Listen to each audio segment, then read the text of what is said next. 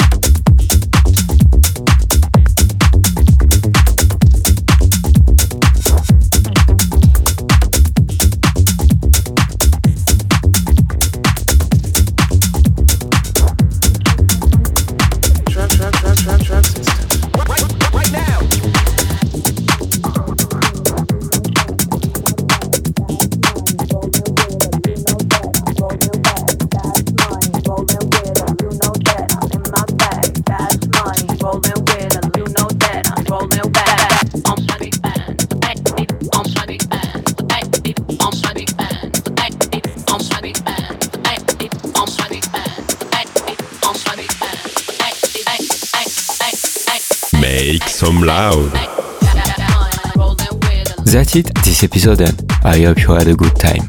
You can find all the playlists, news and more on the website www.nickmozzarella.com. Don't forget, like the fan page, subscribe on iTunes, follow me on Instagram.